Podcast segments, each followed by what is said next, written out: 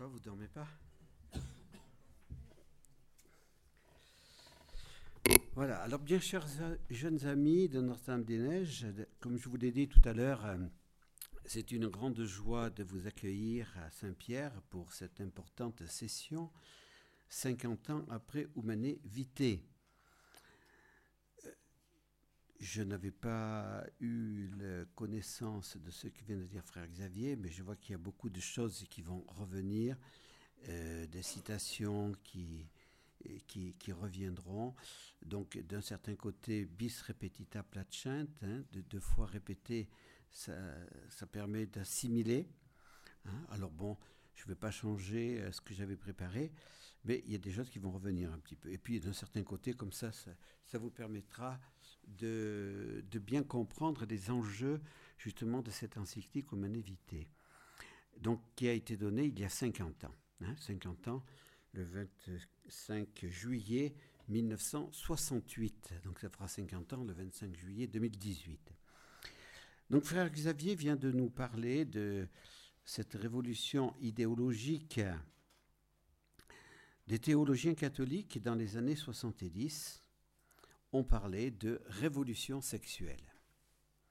Pour ces, théologiens, l'Église jusqu'en 1968 n'aurait pas compris les valeurs de la sexualité en soi-disant ne cessant pas de donner des interdits, l'Église n'aurait pas cessé de donner des interdits qui culpabilisaient les époux.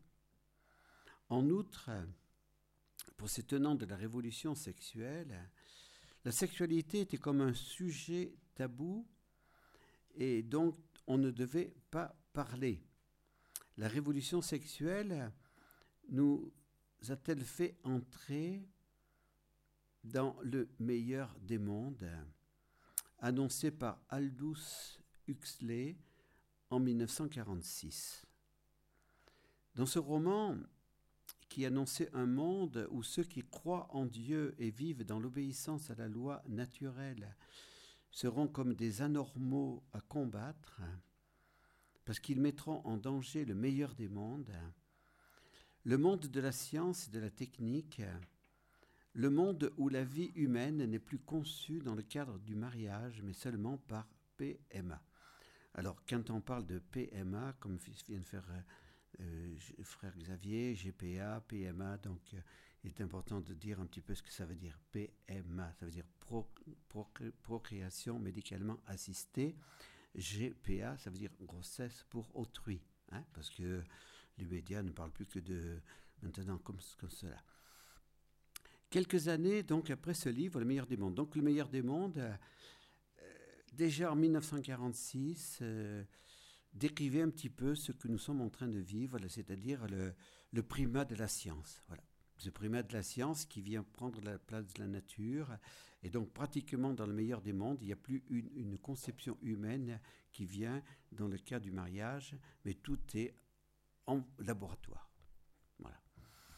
Quelques années après ce livre du meilleur des mondes, un juif de 21 ans dont vient de parler euh, frère Xavier, et comme ça, ça vous permet de le situer un petit peu plus. Ce juif a été sauvé par les protestants du Chambon-sur-Lignon. Le Chambon-sur-Lignon se trouve pas loin de chez nous, sur le plateau. Hein. donc c'est sur la, Haute-Loire. Et sauvé par les catholiques de Lyon ensuite. Et ce juif réfléchit sur la nouvelle signification de la vie humaine, comme vient de vous le dire frère Xavier. Elle ne sera plus un don de Dieu, mais une production humaine. Ce juif s'appelle Pierre Simon. Je dis bien, c'est un juif, hein, vous voyez, Pierre Simon. Hein, Simon Pierre, Pierre Simon. Donc un juif qui a reçu euh, forcément une certaine connaissance de Dieu, même si euh, il y a des juifs qui sont devenus athées. Hein. Donc, euh, c'était quelqu'un d'intelligent, quelqu'un qui a fait des, des, études, des études de médecine pour être gynécologue, et pour libérer la femme d'abord de l'accouchement dans la douleur. Donc là déjà, ça va être un, certain combat contre l'Église, parce qu'il voit très bien que dans l'Église, euh, il y a eu des, des gens qui ont fait un, une interprétation un peu simpliste de l'écriture. Et dans l'écriture, il était dit ben, que, voilà, à cause du péché originel, la femme euh, mettra au monde euh, dans la douleur de l'enfantement. Donc il était normal qu'elle souffre dans l'accouchement. Et donc Pierre Simon eh bien, va, va, être ce gynécologue qui va aider à ce que l'accouchement se fasse sans douleur. Bon. Et donc là, c'est déjà une première victoire. Première victoire euh, de Pierre Simon sur l'Église. Et donc après, il va vouloir d'autres victoires. Voilà. Et donc, euh, il veut libérer la femme de la grossesse non désirée par la contraception et le but c'est l'avortement. Il veut l'avortement, c'est déjà très loin, c'est déjà au départ son but c'est d'avoir le droit à l'avortement et ainsi en ayant le droit à l'avortement on pourra aussi faire toutes les expériences sur les embryons, etc. Son combat ne s'arrête pas là. Il veut permettre à l'humanité cette procréation en laboratoire de la vie afin que le maître de la vie ne soit plus Dieu, mais soit l'homme. Le titre de son livre, que vous ne trouverez pas en librairie, s'appelle De la vie avant toute chose. Frère, Xavier vous l'a déjà dit. Et comme frère Xavier vous l'a aussi dit, la franc-maçonnerie a jugé qu'il en avait trop dit, que ce qui a été écrit et publié, mais ce qui a été écrit et publié demeure, et nous pouvons connaître cet écrit grâce à ceux qui ont le livre. Pendant plusieurs années, je me servais de la photocopie de ce livre que j'avais obtenu, mais depuis quelques années, j'ai le livre grâce à un jeune qui l'a trouvé dans une bourse aux livres. J'ai tenu à commencer cette causerie par ce livre d'Aldous Huxley, Meilleur des mondes, et le livre de Pierre Simon, parce qu'il révèle implicitement le combat invisible de Lucifer et de ses démons contre Dieu et l'Église. Parce que ce qui se joue là, c'est ce combat. En ce centenaire de Fatima, rappelons encore ce grand défi de Satan contre Jésus. Je vais détruire ton Église. Le pape Léon XIII a été le témoin de ce grand défi. Le 13 octobre 1884, 33 ans plus tard, le 13 octobre 1917, le grand miracle du soleil à Fatima annonce le triomphe du cœur immaculé de Marie. Et ça n'arrive pas par hasard. 13 hein. octobre 1884, 13 octobre 1917. Satan échouera, c'est certain. Le cardinal Cafara a révélé il y a deux ans ce que lui avait écrit sur Lucie de Fatima. La bataille finale entre le Seigneur et le royaume de Satan sera sur le mariage et la famille. Nous vivons cette bataille finale et nous devons garder confiance et faire grandir notre espérance. Satan ne détruira ni le mariage ni la famille parce que Dieu en est le Créateur. Le grand pape Paul VI a vu le danger du libéralisme sans fondement moral des années 60. Il a eu le courage d'aller à contre-courant, ce qui lui a valu d'être marginalisé, critiqué, abandonné par un grand nombre d'évêques, de prêtres, de théologiens et de laïcs. Mais il a eu l'appui du cardinal Karol Wojtyła, qui est devenu Jean-Paul II, de Saint Padre Pio, et ici de notre Père fondateur. L'encyclique Humane de la vie humaine, c'est très important de bien souligner le titre, Humane de la vie humaine. Cette encyclique promulguée le 25 juillet 1968 est un très grand don de Dieu à l'Église et à l'humanité. Puisse cette session vous permettre de mieux comprendre cette encyclique, qui a permis, permet et permettra de sauver le mariage et la famille. Les époux qui ont fait le choix de s'aimer dans la fidélité à humanité s'aiment amoureusement dans la vérité et la joie, et ce jusqu'à la fin de leur vie. Humanité n'est pas une encyclique du passé.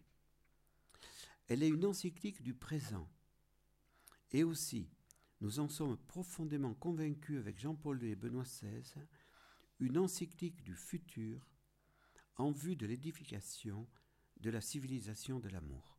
C'est très important de, voir, de voir tout, le développement. Humanité n'est pas un non à l'amour, n'est pas un non à la joie des époux, mais un oui au bel amour dans la vérité et la fidélité. Un oui à la vraie joie de l'épouse et de l'époux, amoureusement donnés l'un à l'autre, dans le jamais rien l'un sans l'autre. Il n'y a pas de vraie joie sans renoncement. Ça n'existe pas. Il n'y a pas de vrai bonheur sans, renoncement à, son égoïsme, à son plaisir uniquement personnel. Il faut s'ouvrir à l'autre. Et c'est ce qui va permettre de comprendre humanité. Cette ouverture à l'autre. Benoît XVI, le 10 mai 2008, disait qu'humanité devint rapidement un signe de contradiction. Élaboré à la suite, à la lumière d'une décision difficile, il constitue un geste significatif de courage en réaffirmant la continuité de la doctrine et de la tradition de l'Église. Ce texte, souvent mal compris et sujet à des équivoques, fit beaucoup discuter, également parce qu'il se situait à l'aube d'une profonde contestation qui marqua la vie de générations entières. Ce qui était vrai hier reste également vrai aujourd'hui. La vérité exprimée dans Humanité ne change pas. Au contraire, précisément à la lumière des nouvelles découvertes scientifiques, son enseignement se fait plus actuel et incite à réfléchir sur la valeur intrinsèque qu'il possède. La parole clé pour entrer avec cohérence dans ses contenus demeure celle de l'amour. Je pense que tout est là et on conclura là-dessus notre session. Humanité, c'est la révélation du véritable amour. Il est important que vous lisiez le texte intégral de l'encyclique Humanité. Vous n'aurez pas le temps pendant la session de le faire, mais je vous encourage à la lire après. Elle est très facile à lire, hein, très très facile à lire. Euh, euh, Paul VI a un style très simple, très précis, donc euh, il n'y a pas de longueur. Bon, donc avec Internet, c'est facile à télécharger. Vous allez sur le site du Vatican, donc voilà. Vous serez émerveillé par la splendeur de la vérité qui nous vient de Dieu par son Église. Paul VI ne s'est pas précipité pour écrire son encyclique. Il a considéré et pesé tous les aspects du problème liés à la question de la contraception. Parce que finalement, c'est la question de la moralité de la contraception dont il s'agit ici. Le rapide développement démographique, donc on disait, euh, le monde se, développe trop, trop, trop vite, il faut, il faut vite, vite agir parce que on ne va pas pouvoir nourrir tout le monde. Les conditions de travail et de logement. Donc par les conditions de travail, forcément, de plus en plus on va vivre en ville, euh, le logement euh, est petit, il est cher, donc c'est normal qu'on n'ait plus une grande famille les difficultés économiques et éducatives. Les époux n'ont plus l'argent qu'il faut pour éduquer euh, et pour, pour, financer les études des enfants, etc., etc. Le changement de mentalité concernant la vocation de la femme. Donc, euh, hein, le, féminisme est là pour dire euh, bon, c'est une grossesse, ça dure neuf mois, c'est pénalisant pour la femme, etc., etc. La femme, elle n'est pas uniquement faite pour être mère, et elle doit être l'égal de l'homme, et, et, tout, et tout, et tout. Et l'amour conjugal dans le mariage. les progrès techniques de l'humanité capable de toujours mieux maîtriser et organiser les forces de la nature, y compris la nature humaine et la transmission de la vie. Alors là, beaucoup vont jouer là-dessus, et particulièrement des théologiens, pour dire Dieu a donné à l'homme le monde. Dieu dit à l'homme, euh, tu, es le maître de la création, à toi à dominer cette nature et à la développer. Donc à partir du moment où la science nous permet, comme vous l'a dit frère euh, Xavier, par euh, la pilule contraceptive de, de, dominer la nature, eh bien, cela répond au plan de Dieu sur, sur l'homme. Voilà, puisqu'il a la, la, capacité de dominer sa propre nature. Donc on dit, euh, tout cela, c'est un, c'est un bienfait de la science, c'est un progrès, c'est un développement, donc il ne faut pas que l'Église soit contre. La soi-disant nécessaire révision des règles morales en vigueur jusqu'ici, pour que l'homme confie à sa raison et à sa volonté le soin de régler librement la natalité en maîtrisant les rythmes biologiques de son organisme. Voilà, donc on va dire, euh, l'homme est, a une intelligence, c'est son intelligence qui doit dominer, euh, il n'est il est pas, il, pas déterminé comme les animaux, donc il, faut, il faut revoir les règles morales, pour que voilà pour, qu'on dise eh bien la contraception artificielle va permettre euh, une, une rationalisation d'un certain côté de, de ce développement démographique, de décider de combien d'enfants nous voulons, et donc tout cela, ça correspond à la liberté de l'homme. Voilà, donc tout ça, Paul VI l'a étudié, avec tous les arguments, pendant deux ans. L'Église est-elle compétente pour répondre aux questions complexes qui concernent l'amour et la vie? Donc là aussi, on va accuser l'Église après humanité pour dire, vous comprenez, l'Église, qu'est-ce qu'elle va s'occuper des questions qui concernent les époux, qui concernent qui concernent la sexualité, qui concernent le... le c'est pas à l'Église à s'occuper de ces choses-là. Voilà. Donc l'Église n'est pas compétente.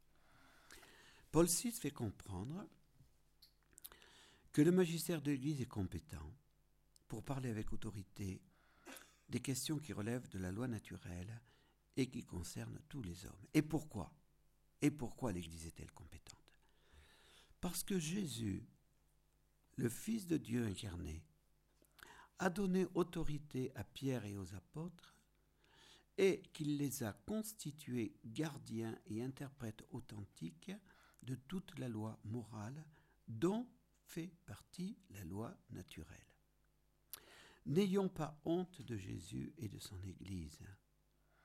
L'infaillibilité de l'enseignement du magistère, lorsque le magistère euh, veut donner une vérité de foi ou de morale, cette infaillibilité ne vient pas de la compétence intellectuelle des papes, des évêques et des théologiens, mais elle vient de l'Esprit Saint. Elle vient de l'Esprit Saint. Et c'est l'Esprit Saint qui va donner à l'Église sa compétence. L'enjeu majeur de l'encyclique pour Paul VI, c'est le problème de la natalité, à considérer dans la lumière d'une vision intégrale de l'homme et de sa vocation, terrestre et éternelle. Donc ce que veut dire Paul VI ici, c'est que quand on étudie ce problème de la natalité, il faut dépasser simplement le seul problème de la faim pour se dire est-ce qu'on va pouvoir nourrir toutes les bouches euh, euh, de, cette humanité? Il faut se dire que, que la vie, elle n'est pas simplement pour cette terre, elle est faite pour le ciel. Les enfants que les époux engendrent sont pas simplement pour développer ce monde, ils sont faits pour se préparer à vivre dans la vie du ciel. Et lorsque Paul VI ira à l'ONU, sa première rencontre avec l'ONU, Paul VI dira aux dirigeants des nations, Ce n'est pas votre mission d'empêcher le nombre des participants au banquet de la vie. Votre mission à vous, c'est de donner à tous les moyens de vivre dignement sur la terre. Mais ensuite, de donner la vie, cela répond, c'est l'affaire des époux, et eux seuls doivent décider du nombre d'enfants qu'ils voudront donner, et non pas l'État.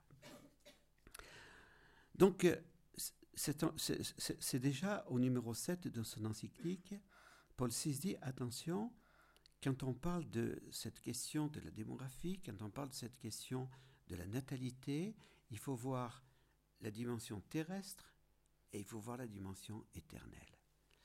Notre Père fondateur enseignait ici que la procréation est voulue par Dieu pour remplir le ciel. Dieu veut en effet se donner éternellement à une multitude d'enfants dans la vérité de l'amour divin. Un autre enjeu de l'encyclique, numéro 8 et 9, la vraie nature de l'amour conjugal. Dans le plan de Dieu créateur, l'amour conjugal est don réciproque de l'époux et de l'épouse en vue de la communion de leurs êtres pour collaborer avec Dieu à la génération et à l'éducation de nouvelles vies. Vous, euh, retrouverez tout ça dans l'encyclique. Hein. Mais tout est précis dans ce qu'il dit. Hein, don réciproque de l'époux et de l'épouse, en vue de la communion de leurs êtres, et pas simplement de leur corps, pour collaborer avec Dieu à la génération et à l'éducation de nouvelles vies. L'exercice de la sexualité n'est dans la loi naturelle ni un jeu érotique, ni une drogue, mais un acte d'amour qui lie intimement deux personnes pour devenir, selon les mots de la Genèse, une seule chair. Et cet acte qui unit ces deux personnes est aussi l'acte par lequel est donnée la vie. C'est le même acte qui à la fois unit les, personnes et à la fois est ouvert à la vie. Autre enjeu de l'encyclique, au numéro 10, la mission de paternité responsable. Parce que certains diront, eh bien si l'Église dit euh, que on n'a pas le droit de prendre la pilule, donc l'Église l'encourage d'avoir tous les enfants possibles et imaginables, donc il n'y a plus de paternité responsable. Eh bien, l'Église dit, il faut la paternité responsable. Jean-Paul II disait que chaque conjoint, même dans une union en période inféconde, doit pouvoir se dire, je peux être mère, je peux être père. La paternité responsable exige, c'est évident, une sexualité responsable. L'Église a toujours enseigné avec autorité, au nom de Dieu, que l'exercice de la sexualité n'était moral que dans le cadre du mariage. Faut pas avoir peur de le rappeler aujourd'hui. Hein. Vous pourrez recevoir des tomates, vous pourrez vous faire huer, vous pourrez vous faire marginaliser, vous, pourrez, vous allez sur les plateaux de télévision raconter ça, on, voit, on va vous... Hein. non. Il ne faut, pas avoir peur. Les prophètes, ceux qui parlent au nom de Dieu, la sexualité n'est morale que dans le cadre du mariage.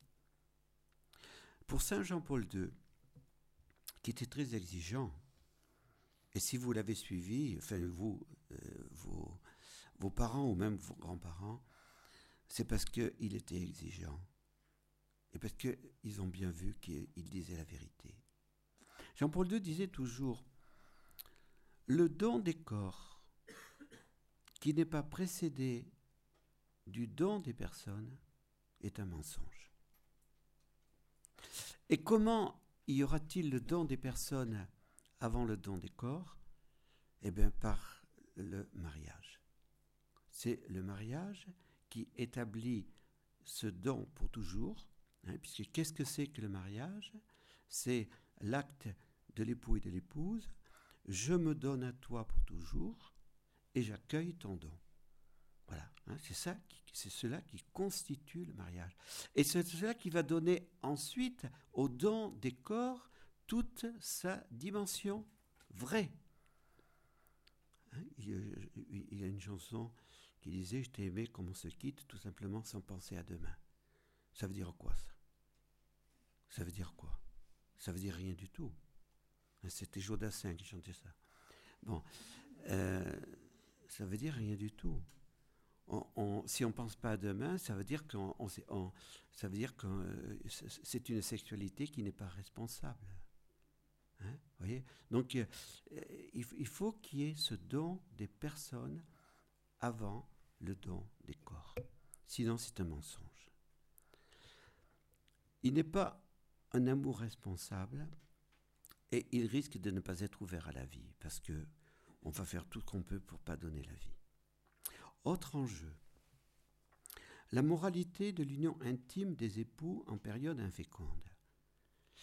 Et là aussi, vous voyez, tout le, tout le mouvement, tout, tout, le courant intégriste de l'Église critique Paul VI et Humanité, et le critique à tort.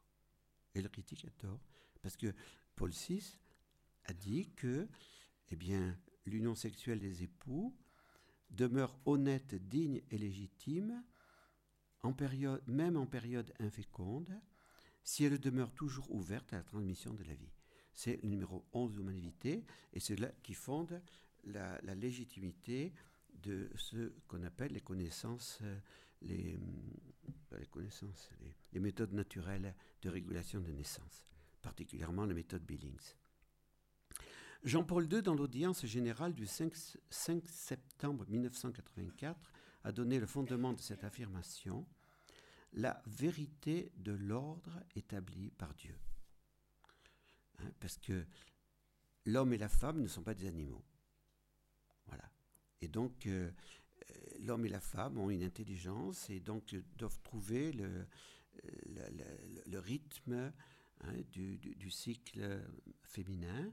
Donc il y a des temps de fécondité, il y a des temps d'infécondité, et, et, là, en respectant ce cycle, eh bien, on est dans la moralité, et donc l'Église dit au numéro 11 que, eh bien, cette union des époux en période inféconde est particulièrement honnête, digne et légitime. Et on a tout à fait le droit d'espacer de, les naissances, ce n'est pas contraire à la volonté de Dieu. Autre enjeu, le lien indissoluble entre union et procréation. Et c'est là le cœur de l'encyclique Humanité. Ce lien indissoluble voulu par Dieu ne peut être rompu par aucun homme ni aucun gouvernement. Donc quand je parle d'homme, je parle homme et femme. Hein.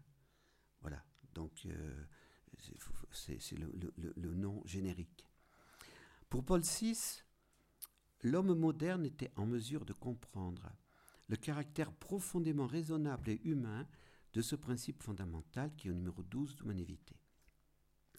Jean-Paul II, au cours de ses enseignements du mercredi, pendant les premières années de son pontificat, a rappelé avec énergie que l'on ne pouvait pas remettre en question cet enseignement de Paul VI. Je ne sais pas si vous comprenez ce que signifie lien indissoluble, union, procréation. J'insiste, afin que vous graviez cela dans votre mémoire et que vous le compreniez en profondeur avec votre intelligence. Dieu créateur a créé l'homme et la femme. Et je ne sais pas comment des gens sont bornés pour dire qu'il n'y a pas de différence. Voilà c'est évident que le bon sens est là pour dire eh ben, l'homme et la femme sont différents. Même s'ils sont égaux, ils sont différents. Et donc c'est lui, c'est Dieu seul qui a créé la sexualité humaine en lui donnant une double finalité. Voilà, le, le même acte a une double finalité. L'union des époux et le don de la vie humaine. Ce lien indissoluble entre union et procréation qui vient de Dieu ne peut être remis en question par personne ni par aucune autorité politique ou religieuse. Donc l'enjeu fondamental, dissocier volontairement la double fin de la sexualité, union et procréation, c'est contredire au plan de Dieu et à sa volonté. C'est contredire à la nature de l'homme et de la femme et de leur rapport le plus intime. Humanité 13. L'homme et la femme ne sont pas les maîtres des sources de la vie humaine, mais ils sont les ministres du dessein établi par le Créateur. Jean-Paul II n'a pas cessé d'inviter les époux à se laisser conduire par l'Esprit Saint pour respecter l'œuvre de Dieu et vivre leur amour conjugal dans la liberté et la joie de l'esprit. Évidemment, Pierre Simon et tous ceux qui, qui aujourd'hui prônent euh, cette révolution de, sexuelle euh, ne, ne respectent pas le plan de Dieu, puisque Dieu pour eux, il n'existe pas. Donc c'est l'homme qui va décider. Ben, nous qui, qui, qui, savons que Dieu existe, nous qui, qui, savons que Dieu est créateur, eh bien, nous devons nous dire, je dois respecter l'œuvre de Dieu. Ceux parmi vous qui vont s'engager dans le mariage, eh bien, la première des choses à faire, c'est de se dire, je veux respecter l'œuvre de Dieu. Les parents de Saint-Maximilien se sont décidés à se marier à une condition, c'est qu'on respecte la loi de Dieu. Louis et Zélie Guérin et Souli Martin se sont mariés à une condition, c'est de vivre selon la loi de Dieu. Tout est là d'abord. Donc, que l'homme ne dissocie pas la double fin voulue par Dieu. Voilà. Quand vous avez compris ça, vous avez tout compris de l'humanité. Tout est là. Hein, que l'homme ne dissocie pas la double fin voulue par Dieu. Oui, on peut avoir euh, la possibilité technique de le faire.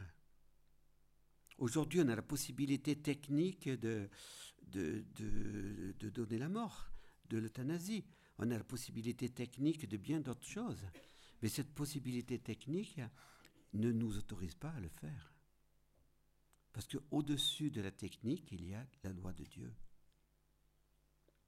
Au numéro 14 de l'encyclique, Paul VI va affirmer avec l'autorité de Pierre tout acte conjugal qui dissocie par quelque moyen que ce soit l'acte sexuel de son ouverture à la vie est contraire au plan de Dieu. En 1968, j'avais 17 ans. Donc je travaillais avec mes parents.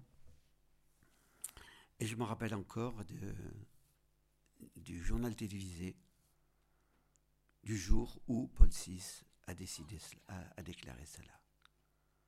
Cela a été euh, une, levée de bouclier du monde entier pour dire mais ce pape il est, il y comprend rien il est qu'est-ce que vous voyez pape Paul VI est un martyr il a eu le courage. Il savait qu'en disant cela, il serait ridiculisé, marginalisé, contredit, pas simplement euh, par les médias, pas simplement par la franc-maçonnerie, mais par les gens à l'intérieur de l'Église, par des évêques, par des prêtres, par des théologiens. Mais il savait qu'il ne pouvait pas dire autrement. C'était Jésus qui lui demandait de le dire. Et il a été courageux, et ça au ciel, il a été récompensé. Donc par cette affirmation, Paul VI condamne la pilule contraceptive, le préservatif, le stérilet et tout autre acte malhonnête des époux qui empêche l'acte sexuel d'être ouvert à la vie. Allez sur un plateau de télévision et dites cela. Vous verrez ce qui se passera. Voilà. Hein. Notre Père fondateur ici nous a éduqués à la fidélité à l'encyclique Humanité. C'est vrai, j'ai fait des conférences à Paris pour des, devant des, quand je m'occupais pendant 12 ans de, des moniteurs Billings, il y avait des médecins, il y avait des, des, gens compétents et tout. Mais vous savez, à l'intérieur d'eux-mêmes, on a la voix de Dieu qui nous parle. Il savait très bien que je disais la vérité. Elle ne vient pas de moi. Voilà. Donc quand on retransmet la vérité de l'Église, malgré tout, elle, touche à l'intérieur, elle touche, elle touche la conscience. Donc Paul VI a tenu bon. Et je peux vous dire que je suis fier d'être fils du Père, ici notre fondateur, parce que il lui aussi a été critiqué, marginalisé, contredit, mais il a tenu bon. Parce qu'il savait que cette encyclique était la voix de Dieu et que, et que c'était l'avenir de l'humanité qui est en jeu. Peu importe le succès médiatique, il faut être courageux, il faut être fidèle comme les vrais prophètes de l'Ancien Testament. Enjeu évangélique et éducatif, dans les numéros 19 à 31, Paul VI a montré que l'Église mère et maîtresse ne voulait pas condamner les hommes et les femmes marqués par le péché, mais les appeler à la sainteté en vue du bel amour et du vrai bonheur éternel. Paul VI s'est adressé aux époux, aux gouvernants, aux hommes de science, aux médecins, aux prêtres, aux évêques, à tous les hommes, pour dire avec l'autorité de Pierre, L'homme ne peut trouver le vrai bonheur auquel il aspire de tout son être que dans le respect des lois inscrites par Dieu dans sa nature et qu'il doit observer avec intelligence et amour. Humanité 31. Paul VI, je le répète, savait qu'en professant avec courage la vérité sur l'amour conjugal, il serait comme Jésus, signe de contradiction. Mais il ne s'est pas tu parce qu'il était le vicaire du Christ et le successeur de Pierre. L'Église ne crée pas la loi naturelle. Elle en est l'interprète fidèle et elle ne pourra jamais déclarer licite ce qui est opposé au vrai bien de l'homme. En défendant intégralement la morale conjugale, l'Église contribue à l'instauration d'une civilisation vraiment humaine, la civilisation de l'amour, et elle est l'ami sincère et désintéressé des hommes qu'elle veut aider à se préparer à la vie éternelle. Dernier défi de l'encyclique Humanité, et c'est peut-être le premier, puisque c'est le titre de, l'encyclique, le devoir de donner la vie. Alors, vous en reparlerez demain. Le but de l'encyclique était la légitimité ou non de la contraception. Et le titre choisi par Paul VI a surpris le théologien de la révolution sexuelle, humanité de la vie humaine. On aurait pu lui dire, mais c'est pas de cela qu'il est question. On vous demande de répondre à une question, est-ce que la contraception est, morale, oui ou non? Et le pape lui dit, le grave devoir de transmettre la vie humaine qui fait des époux les libres et responsables collaborateurs du Créateur. C'est la première phrase de l'encyclique. Alors que beaucoup attendaient une parole libératrice par rapport au tabou que l'Église aurait imposé aux hommes en ce qui concerne la sexualité. Paul VI tout de suite rappelle dans le titre de l'encyclique la double finalité de la sexualité, union et procréation. L'Église ne dit pas seulement, ou cependant, il faut avoir le plus d'enfants possible.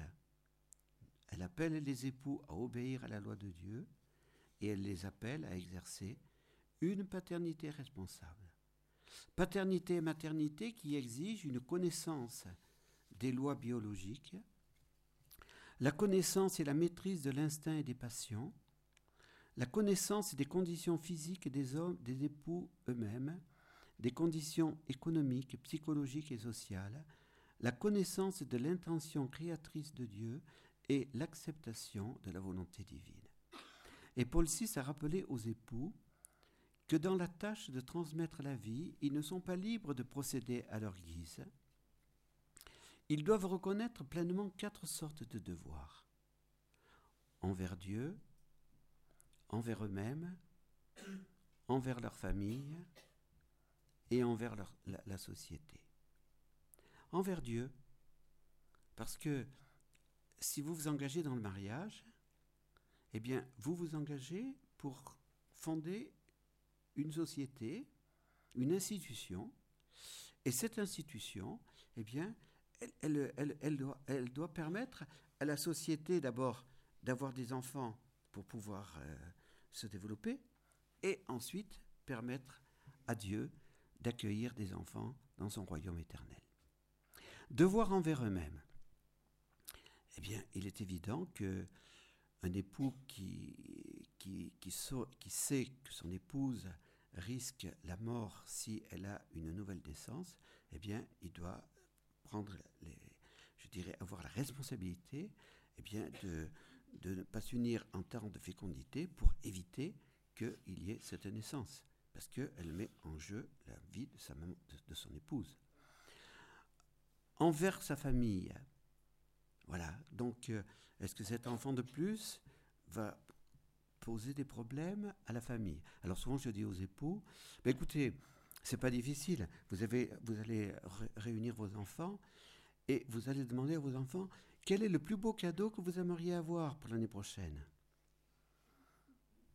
Donc, euh, vous êtes sûr Oui, bien sûr, s'il y en a un, peut-être que. Voilà. Parce que quelqu'un qui a un enfant, ou que deux, on, partage la, tarte en, quatre. Donc, si on en avait un de plus, ça fait une, une, portion en moins. Si on est douze, mon foi, la, petite portion, il n'y a, pas de problème. Bon. Donc, euh, les enfants, ils veulent toujours un enfant, de, ils veulent toujours un frère, une sœur de plus. Hein? Donc un enfant, ça ne va pas amoindrir la, famille, au contraire, ça va l'enrichir. Et le devoir envers la société, eh bien oui, la société a besoin de, a besoin de bras, l'Église a besoin de vocation, et, et, donc l'Église a besoin d'époux qui donnent la vie. Voilà. Alors, je vais peut-être m'arrêter là parce que j'aurais d'autres choses à dire, mais on, reprendra, on reprendra euh, demain. Hein. Donc, ce qui est important, c'est de bien comprendre que les époux ne sont pas des instruments passifs ou des robots dont Dieu se servirait pour créer de, nouveaux êtres humains. Les époux sont des collaborateurs de Dieu créateur, ils sont libres et responsables, ils sont des procréateurs. L'encyclique Humanité permet de comprendre plus en profondeur le plan de Dieu sur l'amour conjugal. Elle permet d'aller avec conviction à contre-courant de la révolution sexuelle, dont l'opinion européenne dominante est toujours marquée, et qui est le fondement de ces soi-disant nouveaux droits, droit à l'exercice de la sexualité en mariage, droit à la contraception artificielle, droit à l'homosexualité, droit à l'avortement, droit à l'enfant, droit à l'enfant sans handicap, droit à l'enfant avec les qualités que l'on désire. L'inversion des valeurs morales actuelles, nous la retrouvions déjà dans les deux livres dont, que j'ai cités en introduction, Le meilleur des mondes de Aldous Huxley de 1946 et celui de Pierre Simon de La vie avant toute chose. Et je redis ce que frère Xavier vous a déjà dit, ou vous l'a dit autrement, mais enfin, donc dans ce livre, à la page 221-222, avec la pilule, on dispose d'une vie sexuelle normale sans procréation.